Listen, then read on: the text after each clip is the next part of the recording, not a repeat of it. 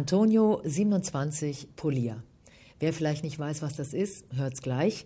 Auch seine erste Antwort auf meine Frage, warum gibt es eigentlich so wenig Frauen auf dem Bau? Angequatscht habe ich ihn, weil ich vor dem Bauzaun gestanden habe und dachte, wer leitet eigentlich so eine Baustelle? Einfach angequatscht. Der Podcast mit Corinne Schied. Ja, Antonio. Hi. Polier. Wie viele von deinen Freunden sind auch Polier? Keiner. Ja, das habe ich mir gedacht. du machst, was machst du sauber als Polier eigentlich? Ich mache gar nicht sauber. Du machst gar nicht sauber. Ja, ich weiß, dass du nicht sauber machst, weil ich zur Generation gehöre, die tatsächlich noch weiß, was ein Polier ist. Aber du bist 27, da, da gibt es eher, ähm, keine Ahnung, Mediengestalter oder im Zweifel auch Influencer oder irgendwas, aber Poliere wahrscheinlich nicht so viel. Ja, das stimmt. Erklär uns mal, was ein Polier ist. Also ein Polier, viele verstehen es unter einem Vorarbeiter auf der Baustelle, ähm, aber nicht ein Vorarbeiter in dem Sinne, dass man jetzt ähm, und den Leuten vorarbeitet, sondern bei mir ist es eher so, dass ich Firmen koordiniere und organisiere auf einer Baustelle, eher im Rohbau. Das heißt, wir bauen Gebäude von Anfang an auf. Dann geht man noch weiter in den Ausbau. Man äh, koordiniert die Firmen, man kontrolliert sie, was sie machen, organisiert sie auch. Das heißt, äh, meistens wissen sie gar nicht, was sie brauchen. Das organisiert man dann auch. Kannst du ein Beispiel machen? Ja, zum Beispiel, äh, man kriegt jetzt Maurer auf die Baustelle vom Nachunternehmer, der soll jetzt Mauerwerk herstellen, hat aber keine Kelle, hat keine Schaufel, hat kein, keine Wasserwaage. Und das organisiere ich alles vorab, weil ich ganz genau weiß, dass er es braucht und weil ich auch in der Regel weiß, dass er es nicht dabei hat. Äh, es ist eigentlich gar nicht meine Aufgabe, ihm sowas zu stellen, aber ich gehe da meistens auf Nummer sicher, dass ich dann eine neue Wasserwaage organisiere, weil ich weiß, dass die dann auch funktioniert und nicht defekt ist, ähm, was sehr wichtig ist auf der Baustelle. Ähm, ich tue das in, in Zusammenarbeit mit einem Bauleiter, also mit einem Bauingenieur, der studiert hat. Poliere sind in der Regel nicht studierte Menschen. Die haben entweder nach einer Handwerksausbildung, wie jetzt ein Maurer, in meinem Fall Maurer, kann man einen Polierschein machen nach äh, fünf Jahren Berufserfahrung. Ich habe einen ähm, Meister gemach, also einen Maurer- und Betonbaumeister habe ich gemacht. Ich könnte jetzt rein theoretisch könnte ich jetzt auch eine Firma aufmachen, da macht man eigentlich in der Regel auch einen Meister. Habe mich aber entschieden, äh, als Polier zu arbeiten. Das sind so die Aufgaben eines Poliers, so mal grob gesagt. Ich habe verstanden schon aber, dass du auch Menschen anleitest. Genau. Und wenn man Menschen anleitet, dann hat man so die Vorstellung, dann ja, sind das Leute, keine Ahnung, Poliere. Also ich glaube, Poliere waren bei mir immer mindestens mal 47. Ja. Und du bist ja erst 27. Und du bist das ja auch schon eine Weile jetzt. Wie viele Jahre machst du das? Jetzt seit fünfeinhalb Jahren. Okay, heißt du warst Anfang 20 und hast schon anderen Leuten gesagt, dass sie ihre Kelle nicht vergessen dürfen. Das finde ich irgendwie schon krass. Hast du in dir gespürt, dass du sowas auch gut kannst, dass du so eine vielleicht innere Autorität hast, die man da auch mitbringen muss, gut kommunizieren können? Was sind die Eigenschaften, die man als guter Polier braucht? Ähm, Ruhe bewahren, sehr wichtig, weil es ist meistens so, dass auf einer Baustelle nicht alles nach Plan läuft, dass auch mal was schiefgehen kann. Und da ist es sehr wichtig, immer die Ruhe zu bewahren und immer lösungsorientiert zu arbeiten. Also man kommt nicht vorwärts, wenn man jetzt die Leute nur anbrüllt, denen sagt, was sie falsch gemacht hat, sondern man muss, man muss immer lösungsorientiert handeln. Und das ist eines der wichtigsten Dinge, die ein Polier mitbringen muss, dass er Ruhe bewahrt und die Leute immer noch in die richtige Richtung bewegen kann. Hast du Situationen, wo du denkst, ich will heute kein Polier sein? Ich möchte einfach nur in Anführungsstrichen die Betonmaschine bedienen. Also ist es eine Aufgabe, wo du manchmal denkst, es ist viel Verantwortung und vielleicht auch zu viel? Ähm, sehr oft muss ich sagen, weil es gibt äh, Generalunternehmen, die große Baustellen haben, ich sag mal äh, millionenstellige äh, Bauvolumen und da kann man auch ganz schnell viel Geld in den Sand setzen. Und da denkt man sich manchmal, man ist jetzt der Entscheidungsträger ist es richtig oder falsch, was man gerade macht? Ich da jetzt viel Geld in den Sand? Da denkt man sich so, hm, gut, vielleicht wäre ich jetzt auch nur lieber ein Maurer, der einfach nur gesagt bekommt, mach das. Ist einfacher, weil äh, es ist auch mal schwierig, dass man das, was man gerade auf der Arbeit hat, nicht mit nach Hause nimmt. Also du gehst dann manchmal auch ähm, von der Baustelle weg und denkst, jetzt habe ich irgendwas angeordnet. Kannst du ein Beispiel machen? Zum Beispiel, bei uns gibt es Betone, die verschieden sind. Also ein Beton ähm, kommt, ich sag mal jetzt flüssig auf die Baustelle. Er härtet ja dann, wenn man es in eine Schalung einbringt. Äh, ja. Und diesen Beton gibt es in verschiedenen Varianten, in verschiedenen Stärken. Also je nachdem, wenn man jetzt ein Hochhaus baut, muss der Beton hochfestiger sein und ähm, verschiedene Expositionsklassen, das heißt vor verschiedenen chemischen Angriffen geschützt sein. Deswegen kriegt man eine Liste vorab, wo äh, verschiedene Betone verzeichnet sind und da muss man auch den richtigen abrufen. Und manchmal, wenn viel los ist, kann es sein oder es kann passieren, dass man den falschen Beton abruft. Dann ist der aber schon bestellt, gemischt und verbaut. Ja. Äh, Und dann denkst du, äh, der falsche gewesen. Oder, oder sind das dann so Situationen, wo du denkst, könnte falsch gewesen Es sein? könnte, ja, man denkt immer, habe ich jetzt in den richtigen Plan geguckt? Also man hat verschiedene Pläne. Habe ich was übersehen? Weil wenn es später hart geworden ist, den Beton wieder wegzureißen, Kostet das ist, Geld. ist eine Riesenarbeit, ja. Aber zeigt das nicht auch dein Verantwortungsbewusstsein, dass du genau richtig bist auf deinem Posten, weil so- du nimmst es ernst? Das stimmt, ja. Ich kann mir vorstellen, nicht jeder ist geeignet dafür, sowas zu machen. Das ist ja auch Mut, den man braucht, so eine Entscheidung zu treffen. In den Bereichen finanziell, was du angesprochen hast. Das stimmt, weil, wie gesagt, man kann auch für vielleicht etwas weniger Geld einen Beruf machen, wo man wirklich nur das macht, was man gesagt bekommt. Gehst nach Hause, legst dich aufs Sofa und bist genau, zufrieden. Genau. Aber ich mag das. Ich mag das, Verantwortung zu übernehmen. Ich mag es, Leute anzuleiten. Es ähm, war auch schon immer mein Ziel gewesen. Und ähm, da muss man halt einfach auch die Verantwortung übernehmen. Man muss dafür auch gerade stehen. Die Baustelle, auf der ich dich kennengelernt habe, die kommt mir schon einigermaßen groß vor. Wäre eine viel, viel, viel größere Baustelle dein Wunsch? Also die Baustelle, wo wir uns kennengelernt haben, ist ähm, in den Jahren jetzt, wo ich als Polier bin, die kleinste Baustelle, die ich abwickle.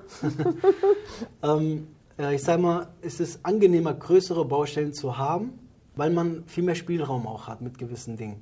Also größere Baustelle klingt für mich nach noch schwierigere, noch verantwortlichere Entscheidungen zu treffen mit Auswirkungen, die man eben nicht im Griff hat. Deswegen würde ich gerne wissen, warum das einfacher sein soll. Man ist erstmal ein größeres Team. Ähm, Also bei größeren Baustellen kann man personaltechnisch und kostentechnisch kann man das Ganze besser unterteilen. Man kann sich mehr auf gewisse Bereiche konzentrieren. Also man kann jetzt sagen, der Kollege kümmert sich jetzt nur darum, der Kollege kümmert sich nur darum. Und bei einer kleineren Baustelle hat man etwas alles kleiner, aber man muss sich um alles selber dann noch kümmern. Also das ist wie eine Köchin in einer kleinen Küche, die muss alles selber machen. Hast du eine Großküche, dann hast du einen, der die Suppen macht und Genau. einer, der die Beilagen macht und Ja. so in etwa. Genau, so in etwa. Was wäre denn dein, dein Wunsch? Hast du so eine Traumbaustelle, die du mit 40 leitest? Also ich kann jetzt schon sagen, ich habe mal ein, ein Hochhaus gebaut.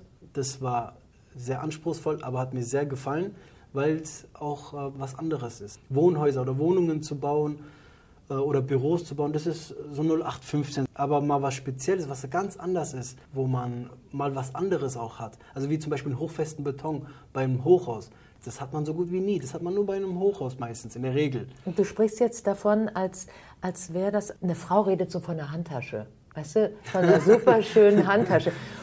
Äh, Ich würde es gerne nochmal, also du, du freust dich über Hochwestenbeton zu sprechen. Was ist dann der Unterschied, wenn du als Polier auf dieser Baustelle, ist es das Schöne, den zu bestellen oder zu verbauen? Was, was ist das Schöne daran? Das Ergebnis zu sehen und abzuschätzen, was dieser Beton mehr leisten konnte als ein anderer? Oder? das Anspruchsvolle daran, das ist das Schöne daran, weil man muss auf so viele Dinge achten. Und wenn das dann funktioniert, dann ist es so ein wunderschönes Erfolgserlebnis, was man schon gar nicht mehr bei anderen normalen Baustellen mehr schätzt. Und deswegen sage ich, diese, diese Besonderheiten, die, die was anders ist, das gibt nochmal den Reiz. Würdest du auch ins Ausland gehen dafür? Sehr gerne sogar, ja. Ah, vielleicht hat das jetzt jemand gehört. Das war ein Bewerbungsgespräch. ähm, gibt's, ja, gibt es so einen Plan? Also du bist ja jetzt Meister mit, ich sag nochmal 27 Jahren. Kannst du jetzt dich selbst bewerben auf eben zum Beispiel Auslandsbaustellen? Wie würdest du das anstellen? Oder hast du gesagt, nee, ich bleibe jetzt nochmal so ein bisschen hier im Rhein-Main-Gebiet? Ähm, ich sag mal so, man kann halt auch bei Auslandsbaustellen oder Auslandsfirmen kann man sehr viel falsch machen. Das, was man auch vielleicht gerade möchte, das wird nicht angeboten. Zum Beispiel, äh, was ich sehr interessant finde, sind Hochhäuser in Dubai zu Ah, bauen. wir bleiben am Hochhaus. Ja, die, die bauen halt enorme Bauwerke. Und ähm, es ist einfach mega interessant, wie die das hinbekommen. Weil wir Deutschen sind dafür bekannt für Qualität und Sicherheit. Und du würdest auch sagen, dass wir da zurecht für stehen? Ja, genau. Weil ähm, man kann einfach sehr viel falsch machen bei Bauwerken, die ähm, auch schädlich für Leib und Leben sind. Also ich sag mal, wenn man auf sehr viele Dinge nicht achtet, auch allein wenn der, wenn der Arbeiter bei dir auf der Baustelle arbeitet. Ich muss gewährleisten, dass er auch sicher arbeiten kann, dass ich ihm das auch zur Verfügung stelle. Dafür sind wir Deutschen, wir Deutsche sehr bekannt für, dass wir auf Nummer sicher gehen. Bei ausländischen Firmen oder ausländischen Baustellen ist das ist das nicht so speziell wie bei uns. Also ich, ich habe es nicht gerne zu sehen, dass einer auf dem Gerüst klettert bei 20 Meter Höhe ohne eine Absturzsicherung, wo dann vielleicht die ausländische Firma sagt, ja, wir haben nicht das Geld dafür. Also wir wollen jetzt hier keine anderen Leute und Länder bashen, mhm. aber in Italien zum Beispiel oder Frankreich, ich will jetzt wirklich kein spezielles Land rauspicken, aber ist jetzt schon passiert. würdest, du dann, würdest du dann damit rechnen, dass wenn du dort Polier wärst, du mit Dingen oder Umständen umgehen müsstest, die dir nicht gefallen, sicherheitstechnisch zum Beispiel? Und dann würdest du sagen, nee, für euch dann doch nicht? Weil du, du stehst ja dann dafür auf deiner Baustelle. Dazu kann ich nur sagen, weil du jetzt äh, Italien oder Frankreich gesagt hast, es gibt eine europäische Norm, das heißt, es ist fast dasselbe wie hier. Das würde mich jetzt nicht so reizen. Das sagst du jetzt nicht, weil du selber Italiener bist. Nein, also man, man lernt halt auch in, in, der Bauindustrie, dass viele Normen auch vom Beton her europäisch genormt sind. Das heißt, auch europäische Länder, wir bauen alle fast im selben Muster. Der eine ein bisschen anders, aber nicht jetzt äh, besonders anders, wie jetzt wirklich Länder, die nicht in Europa drin sind, wo man auf äh, ganz anderen äh, Situationen Standards. oder Standards konfrontiert wird, die man noch nicht kennt. Und du könntest die jetzt nennen, die Länder? Also, äh, ja. Ich sage mal arabische Länder ja, zum Beispiel. Ja. Die, ähm, die haben ganz andere Normen. Mhm. Man, also ich sehe zum Beispiel, wenn ich mal im Ägyptenurlaub bin, äh, Gerüste, die wir aus, aus äh, Aluminium haben hier in Deutschland, mit dreiteiligem Seitenschutz sehe ich in Ägypten zum Beispiel, die bauen das aus Holz ohne Seitenschutz. Da ja. klopft dein Polierherz aber ganz laut ne? und ja. schreit Achtung. Ja. Andere fahren nach Ägypten und gucken sich die Palmen an und du die Gerüste. haben, aber geht nicht ganz ohne, ne? Das, geht, das geht nicht so. Ich war auch jetzt äh, vor kurzem in Italien gewesen äh, bei meinem Onkel, der hat mir seine, sein neues ähm, Büro gezeigt. Und in seinem Büro hat er einen riesen Rundbogen gemauert das fällt denen gar nicht auf. Was war mit dem Ding? Also, ne, er war nicht rund. Mit, nein, er war eckig. Nein, der okay. war rund, der war, der war super konstruiert. Und diese Konstruktion an sich herzustellen, ist eine Kunst. Das, das ist nicht einfach. Und wenn ich das sehe, ich bewundere das. Ich bewundere die Arbeit, wie die das gemacht haben. Ist schon 100 Jahre alt, hält immer noch, hat keine Risse. Und die Leute, die laufen dahin, die gucken sich das kaum an, die schätzen das einfach nicht. Ich gehe dahin, ich sage, wow, das sieht klasse aus. Bist du auch interessiert an historischen Bauwerken und auch dann zu gucken, wie haben die gebaut? Sehr. Mir ist auch was sehr Wichtiges aufgefallen, ähm, dass die Leute, die früher gebaut haben oder wie sie gebaut haben, sie haben massiver gebaut. Sie sind auf Nummer sicher sicher gegangen, haben die Wände dreimal so dick gemacht, wie sie heute sind. Heute sind wir eher darauf spezialisiert, alles schmaler, alles dünner, dass die Wohnräume breiter sind, die Wände dünner sind und legen mehr Wert drauf, was dann später drauf kommt, an der Fassade, die Dämmung zum Beispiel. Das gab es früher gar nicht. Deswegen wurden die Bauwerke viel massiver gebaut, äh, viel aufwendiger auch gebaut. Die verschiedenen Betone, die wir heute haben, die, die ganze Chemie, die da drin steckt, die gab es früher auch nicht. Deswegen bewundere ich immer noch so alte Bauwerke mit so wenig Chemie, die da drin ist, immer noch hält. Ja, das, das ist mir heute auf, also das fällt mir immer noch auf. Ja guckt man ganz anders drauf, wenn man Ahnung von hat, ne? Ja, das stimmt. Ist dir mal ein Unfall passiert auf der Baustelle eigentlich? Du bist ja das Bindeglied irgendwie auch zwischen genau. Baustelle und Ingenieur ja. am Schreibtisch. Aber äh, vorher hast du ja auch als Maurer gearbeitet. Ist dir mal irgendwas passiert? Ähm, so? Mir persönlich? Ja. Also ähm, als Polier überhaupt kein, kein... Sicherer Job also. Ja, man achtet auch auf viel mehr und ich sag mal, die Unfälle passieren eher bei der Arbeit an sich. Wo ich als Maurer gearbeitet habe, habe ich mir auch ein Gerüst aufgestellt, weil ich jetzt in vier Meter Höhe mauern musste. Und da habe ich gesehen, dass die Bohle, das heißt da, wo man draufsteht, zu weit rausgeguckt hat und ich mich genau an der Stelle draufgestellt habe und bin dann gekippt. Bin gekippt, ja. Bin fast äh, vier Meter runtergeflogen. bin Gott sei Dank in einen Sandkübel gelandet hatte auch nur kleine Schlürfwunden, aber das war jetzt das Schlimmste, was mir eigentlich passiert. Und hast du bei dir auf einer Baustelle, auf der du Polier bist, schon mal irgendeinen Unfall mitgekriegt? Kleine Unfälle sind mir Gott sei Dank bis heute nur passiert. Ich sag mal, dass einer eine Eisenstange ins Auge bekommen hat, wo er dann äh, kurzzeitig mal nichts gesehen hat. Das war mit eines der schlimmsten Dinge Mhm. jetzt, die aber sofort behoben wurden im Krankenhaus. Aber einen tödlichen Unfall oder sowas hatte ich Gott sei Dank noch nicht. Und hoffe ich, werde ich auch nicht haben. Äh, Ich habe eine, eine Jobglücksphilosophie und die, die bedeutet, um sagen zu können, der Job ist toll für mich, müssen 80 Prozent stimmen von dem, was ich tue. 20 Prozent bringt, glaube ich, jeder Job mit, wo man sagt, okay, klassischerweise Papierkram oder irgend so, wahrscheinlich bei dir Baugesetzverordnungen durchlesen, wo du keinen Bock drauf hast, aber gehört halt dazu. Wie ist das bei dir? Also das Verhältnis Glück zu Unglück im Job prozentual? Das ist eine gute Frage, habe ich mir noch nie wirklich Gedanken darüber gemacht. Was mir aber auffällt, ist, dass es beeinflusst wird. Und zwar wird es von der Abhängigkeit vom Job beeinflusst. Das heißt, zum Beispiel, ich bin ein junger Polier, ich finde in der Regel sofort einen neuen Job. Aber man achtet auf Kleinigkeiten, was einem vielleicht stören, wo man einfach sagt, ja, ich muss mir das eigentlich nicht gefallen lassen. Aber wenn man das jetzt mal realistisch ansieht, ist es auch, wie du gesagt hast, so ein 80-20-Ding, äh, weil 20 Prozent, die sind immer Sachen, die man nicht gerne macht, die gehören dazu. Ich muss aber sagen, das Freudige an meinem Job ist, dass ich diese Abwechslung habe. Also so ein Büro-Ding, also ist nicht so mein Ding. Ja, das, heißt, dass ich jetzt am Schreibtisch sitze, am Laptop sitze und äh, E-Mails beantworten muss oder schreiben muss. Das ist so das Unerfreuliche. Oder auch äh, Leute auf der Baustelle zu haben, die nicht so fachlich es drauf haben. Das ist auch noch das Unerfreuliche. Kommt aber auch immer von, von Baustelle zu Baustelle an. Deswegen so ein 80-20, das, das passt bei mir auch schon. Wenn jetzt jemand zuhört und, und hat gehört, was du uns alles erzählt hast zum Beruf des Poliers, abwechslungsreich, vorher muss man eine Lehre machen, dann Meister, aber alles machbar mit jungen Jahren, also man muss keine 45 werden für so eine verantwortungsvolle Stelle. Würdest du jemand, der 16, 17, 18 ist und sich jetzt für ein Handwerk entscheiden will, mit dieser Perspektive Polier, würdest du sagen, ja, mach das? Ja, würde ich. Ich würde ihm aber empfehlen, dass er ähm, einige Erfahrungen sammeln muss in verschiedenen Bereichen in der Bauwelt. Weil?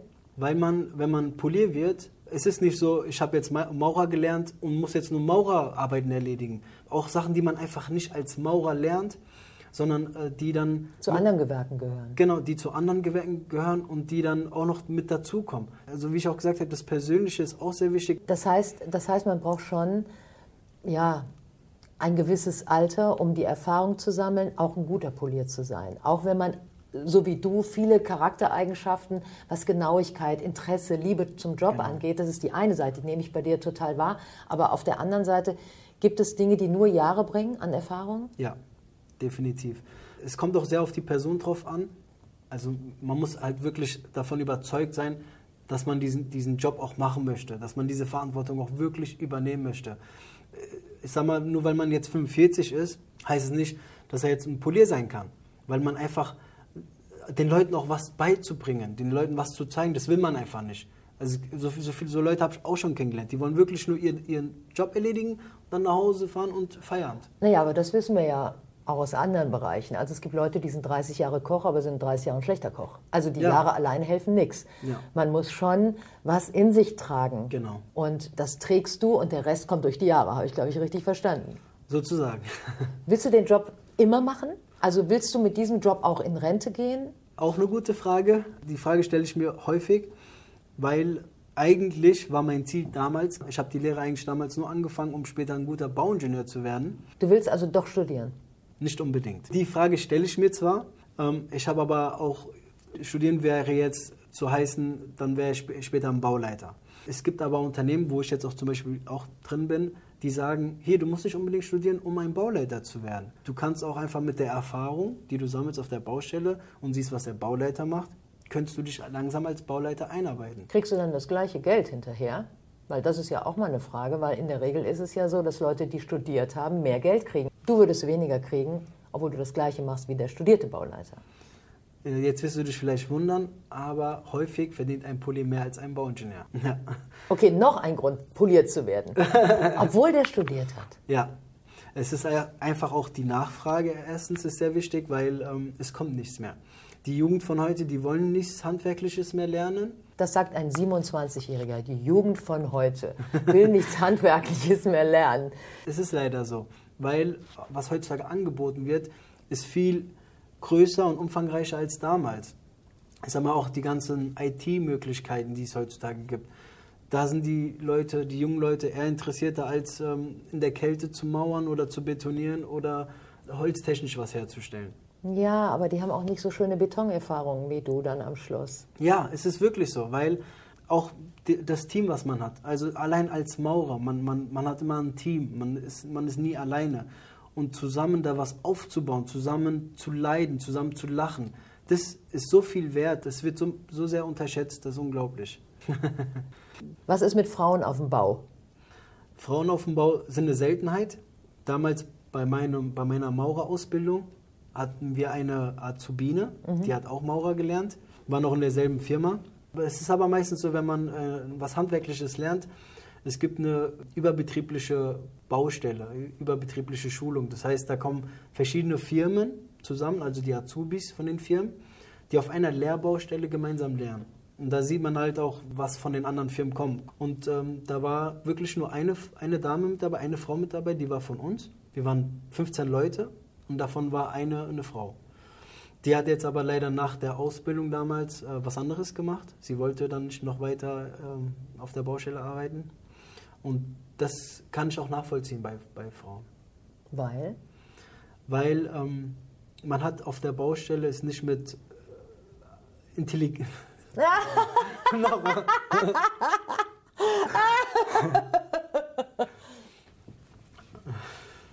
Wie wollen wir nochmal starten? Mhm. Warum kannst du nachvollziehen, dass Frauen es auf dem Bau vielleicht nicht so leicht haben? Weil die Frauen auf der Baustelle anders behandelt werden. Man hat es nicht mit äh, Leuten zu tun, die studiert haben, die, die ähm, Manieren beigebracht bekommen haben, in der Regel, ähm, weil es leider so ist, dass ähm, in der Ausbildung, zum Beispiel, das habe ich jetzt in der Maurerausbildung erlebt, kamen viele Sonderschüler, die einfach die Lehre gemacht haben, weil sie einfach nichts anderes bekommen haben, weil äh, kein anderer das auch machen möchte. Den Leuten fehlt es meistens an Manieren und deswegen werden die Frauen auf der Baustelle auch nicht unbedingt positiv behandelt. Können wir uns darauf einigen, dass es mit dem Studium nichts zu tun hat, sondern einfach mit Manieren? Ja. Oder mit Werten? Ja. Mit Respekt vor einer Frau? Ja. Oder einfach Respekt vor einem Menschen? Weil sind die dann tatsächlich aber so, dass sie vor Männern nur deswegen Respekt haben, weil sie Männer sind und vor der Frau nicht, weil sie eine Frau sind? Also es ist einfach der Umgang mit Frauen als solche. Ja, die trauen den Frauen einfach nicht so viel zu. Hm. Das ist das Problem.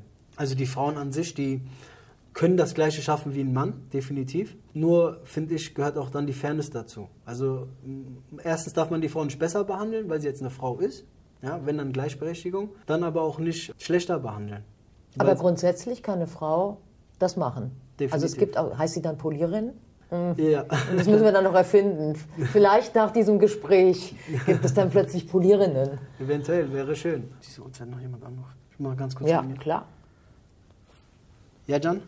Gerade haben wir das äh, Gespräch kurz unterbrochen, weil jemand angerufen hat hier. Ja. Dem musstest du mit äh, Engelszungen erklären, dass er auf irgendwelche Knöpfe nicht drücken durfte und hatte aber, oder was? Er wusste nicht, wie man den Baustrom ausschaltet, weil äh, wir haben das Problem, dass wir jetzt bei der Jahreszeit sind die Kranlichter an und die Kranlichter, die dürfen wir nicht anlassen, weil direkt da, wo wir bauen, viele Nachbarn sind, die sich dann natürlich davon gestört fühlen. Deswegen müssen wir immer, wenn der Letzte geht, der muss dann auch die Kranlichter ausmachen. Der wusste gerade nicht, wie man das macht. Das ist eigentlich immer so. Der Letzte, der geht, muss das Licht ausmachen. Das ist bei euch auf dem Bau offensichtlich genau. genauso. Genau. So, wir haben auch über Frauen gesprochen. Ähm, es gibt sehr viele Nationalitäten auf Baustellen. Als ich dich angequatscht habe, hat mich, glaube ich, ein Kollege aus Rumänien zu dir geschickt und hat gesagt, hier, Mhm. Äh, Antonio ist der Polier, mit dem musst du reden. Das habe ich mir jetzt mal so hin übersetzt, so ungefähr war der Satz. Ja. Wie kommunizierst du? Gibt es da auch äh, Schwierigkeiten? Also wir als Generalunternehmen kriegen ja die Nachunternehmer auf der Baustelle und die Nachunternehmer müssen immer einen deutschsprachigen Polier von der eigenen Firma stellen, mit dem man kommunizieren kann. Es ist aber es ist aber meistens so, dass ich als Polier auch mit den Arbeitern direkt, die kein Deutsch sprechen, sprechen muss und rede dann mit Hand und Fuß, so dass sie mich dann auch verstehen. Zeig denen dann auch, was ich meine und so verständigen wir uns dann auch auf der Baustelle. Viel Geduld braucht man da. Sehr viel Geduld. Sehr, sehr viel Geduld. Also wir haben ja den Satz noch nicht beendet, ob du jetzt studieren willst oder nicht irgendwie. Ne? Jetzt haben wir noch ein bisschen weiter geredet. Wie hoch sind die Chancen, dass du doch noch mal sagst, ich will studieren? Einfach weil das Studieren vielleicht wichtig ist für dich? Ist es für dein Ego irgendwie wichtig, Ja. dass du studierst? Ich habe das Gefühl, dass es so ist. Ja, es Ja. ist ähm, für mein Ego ein bisschen wichtig. Ich will das aber runterschrauben. Eigentlich, ähm, es wird mir auch eigentlich so nahegelegt, dass ein Studium ni- um- nicht unbedingt so wichtig sein muss. Ich finde aber, durch ein, durch ein Studium werden nochmal andere Türen geöffnet. Es ist einfach so in der, in der heutigen Zeit. Man kann nicht nur alles mit einer Ausbildung erreichen. Es gibt auch, ich sag mal, andere Wege, die man bestreiten kann, wenn man studiert hat. Und ich bin immer neugierig. Ich, ich will mir gerne die Option offen lassen. Ich bin noch nicht fest entschlossen. Ich weiß auch, dass man es immer noch nachträglich machen kann. Und dadurch, dass ich einen Meister gemacht habe, der Meister ist so wie ein Bachelor angesehen, vom akademischen Grad her. Ähm, Wenn ich jetzt aber studieren möchte, ich müsste jetzt kein Abitur mehr machen oder ein Fachabitur. Ich könnte jetzt direkt anfangen zu studieren. Das wäre jetzt mein Vorteil. Und deswegen lasse ich mir die Option noch offen und ähm, werde mich vielleicht in den nächsten Jahren entscheiden. Du könntest ja dann auch Bauunternehmer werden und wärst gleichzeitig dein eigener Polier. ja, das könnte ich auch machen. Dann hättest du das komplette Sagen. Das wünsche ich dir. Antonio, vielen herzlichen Dank, dass ich dich anquatschen durfte. Gerne. Jetzt haben wir einen Polier kennengelernt, der, glaube ich, echt noch viel vor sich hat. Ich wünsche dir alles Gute. Vielen herzlichen Dank. Und äh, vielleicht komme ich noch mal in zehn Jahren vorbei und quatsche ich noch mal an. Das wäre super. Ich würde mich freuen.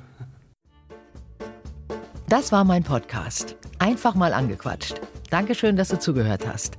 Und vielleicht machst du es auch mal. Einfach jemand anquatschen. Für zwei Sätze, für zwei Minuten oder für ein ganzes Gespräch. Viel Spaß. Deine Corinne.